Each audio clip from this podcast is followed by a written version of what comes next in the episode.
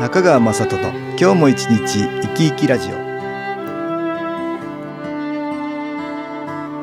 皆さん生き生きしてらっしゃいますかこの番組では気というものを私中川雅人がいろいろな角度からわかりやすくお話をしてまいりますどうぞごゆっくりお楽しみください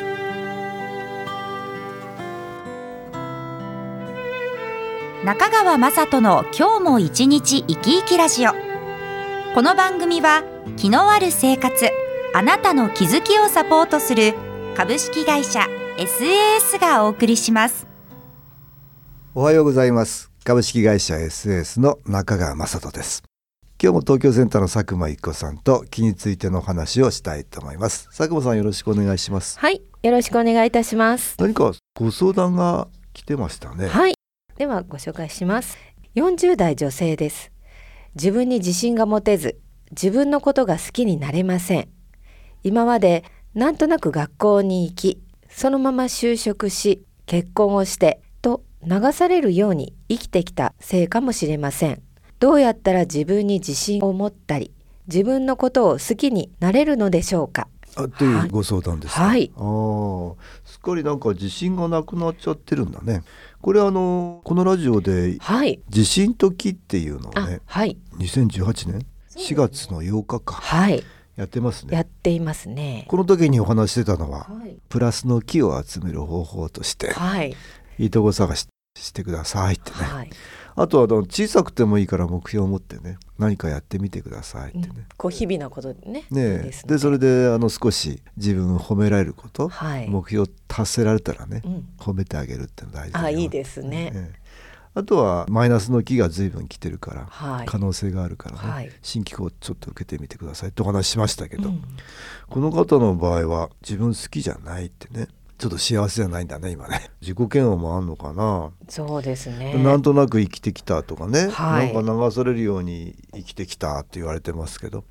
いいとこ探しという意味ではねはい。そういう感じがしてるかもしれないけども、流されるように生きてきたって本人はすごくがっくりきてるんだけど、はい本当にそうかなと思うんだね。これで言うとなんとなく学校に行ってはい。そのまま就職してまあなんとなく学校に行くのもなんとなく行けないんだけど普通 いそう、あのね、 実はいけない方もいらっしろんな悩みがあるとね行けない ね。ゃねります。まあ自分が主体的に学校を決めなかったり、はいうん、その中でやりたいことが何かってよく分かんなかったりしてたんかもしれないけど、でもなんとなく学校に行くってのも難しいんですよ。今学校に行けない人たくさんいますからね。今はいますからねうんなんとなくいいますね行ってるつもりでも、はい。大事なこと結構大変なことがいろいろあったんじゃないかと思いますよ。うんどうでしょう学校行きたくなかったことあるけどでそこから行けなくなってたかもしれないけどなんとか行ったんですもんね、うんだからそうなんとなく学校に行ってるつもりだけどいけてすごうんく。行けてすごいっていうことがあるね、はい、ありますね。でそのまま就職しって、はいこれ就職今決まらないとか ねどうしたらいいかとか分かんない人たくさんいますよね。そうなんですよ。はでい自分探しとか言うと探してると全然就職が見つからなくてどんなことしたらいいかも分かんなくてねはい。でもとりあえず就職してみられたってことだよねあまあ自分の本意でもなかったのかもしれないけど、うんうんでもねできてるっていうことがあるはい。そこも見られたらいいそういうのもまたいいとこ探しになるんですけどねなんかその視点ができにくいということに、いいところを見つけにくいということなんですそようね。だねなんか自分が主体的に動けてないっていう感じがしてるのかなと思うんだけどね、うんそれがまあ流されているようにっていうこんとんそうにいう表現につつななががっってるんてだとい思うくんってだけことどですね。これねマイナスの木の影響をかなり受けてるとあ思あいるますようんそういう部分が見えなくなっちゃうね、はい。でそのまま就職して結婚してね流されるように生きてる、結婚してってのもねなか なか結婚できない人もいますけど、だ ね。うんこれも大きなハードル一つ乗り越えそてうんでだすけね。ど乗ねり越えられてるはずなんですよね。それで家族が増えはい。毎日毎日大変な中生きてるんだと思いますけど、はい。それがそう感じないで流されててし知らないうちにってことなんだね、うんここで音楽に気を入れた CD 音気を聞いていただきましょう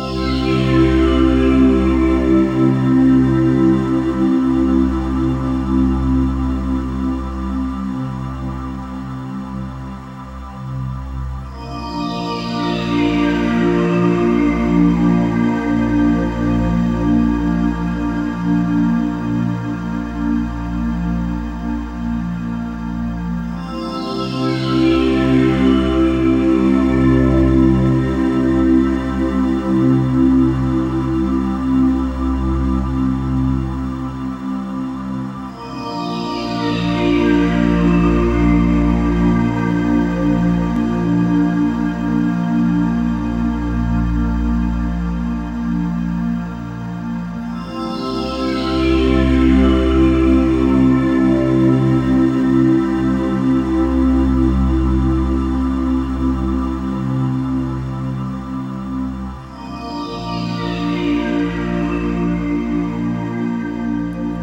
きを聞いていただきました実はすごくよくなさっているはずなんですよね。よくやってるんだけどやってらっもしゃいますよそれを認めてくれるる家族もいないかな多そういうこ分とかもしれ毎ない日うんご飯作ったり家事やったり、うん家族のためにやってるんだけど、うん旦那さんがなかなかそこをそこを認めて認くれないめからてくださらない。うんうんまあでもね認めてくれなくても自分がはい、自分のことを認めるってことうはんうんだんだんできるんだね。誰も褒めてくれないですから。 どうですかいや佐久間本さん当はそうですよ 日々そんなね褒めてくれないですよねだからもう自分で褒めるんですよえ らいそうですよ ね。もうあ今日あ一つまだできた、うんあよかったっていうのをうねんなるほど。そうやってることあんの？まあ私はね、うん絶対お風呂の排水口は毎日洗うっていうのあは、あなるほど。一つこれ決めたりねうんそれ小さいことでスタートだったんですけど、うんうんうんなるほど。あそれが今日もできたあうんよかったっていうふう にね自分あはあいい思えるんよ。ですよ。そういうそういう小さな目標なんだけどもねうね。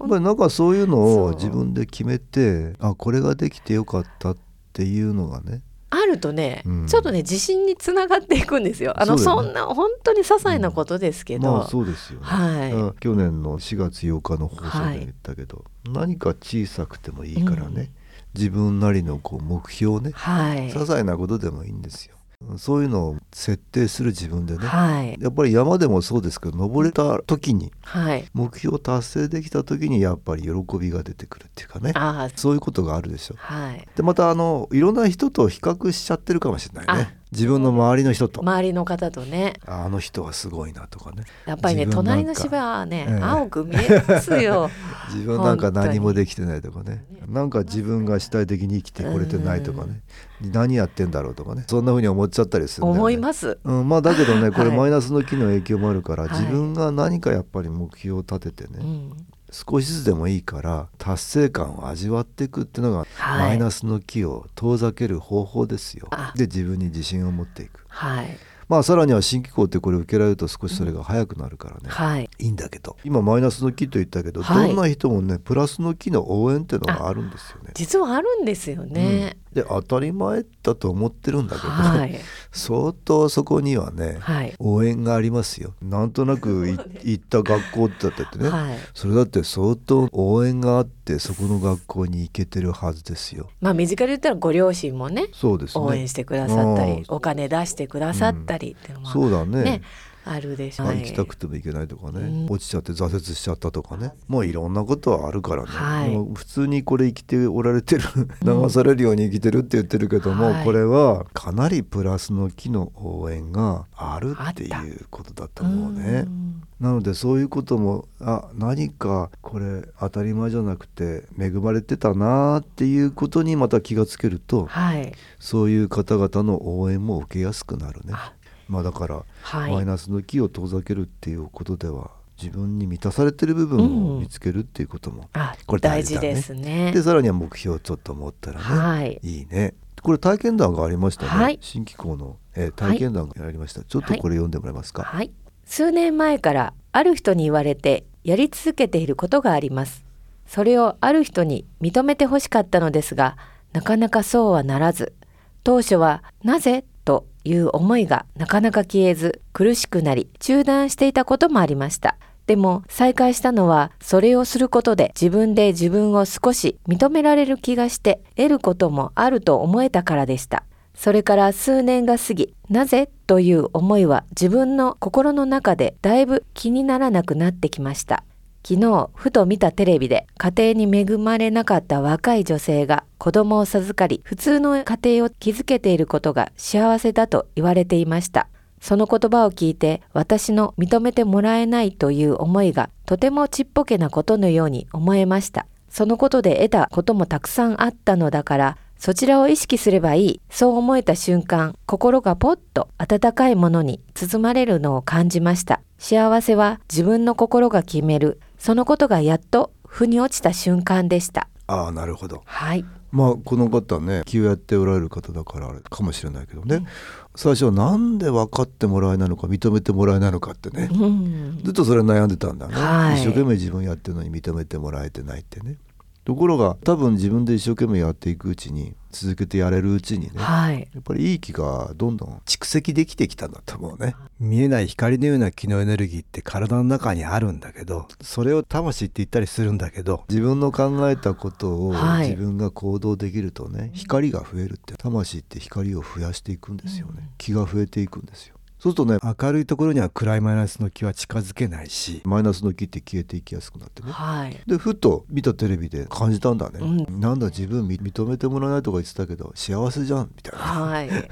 いそういうことに気がつけたんだね素敵ですうねんだから何かやっていくうちに、はい自分の中で認めてもらえなくても感じられることがあったり幸せが感じられたり、はいそういうことがあるから、はいまずそういうところからやってみられたらいいね、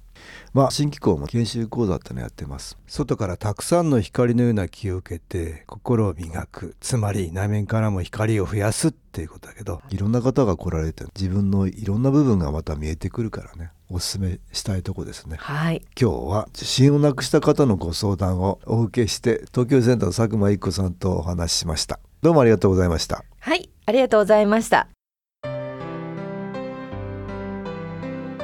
株式会社 SS は東京をはじめ札幌名古屋大阪福岡熊本沖縄と全国7カ所で営業しています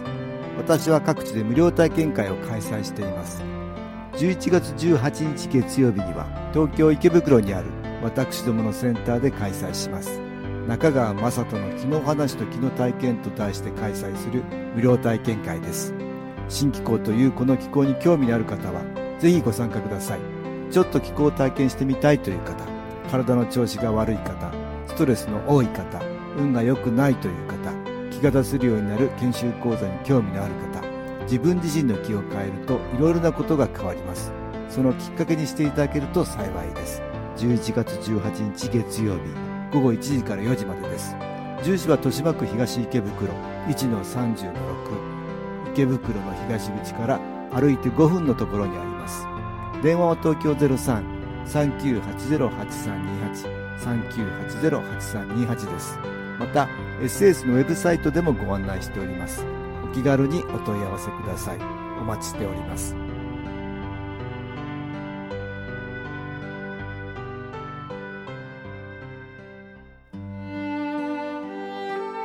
いかがでしたでしょうか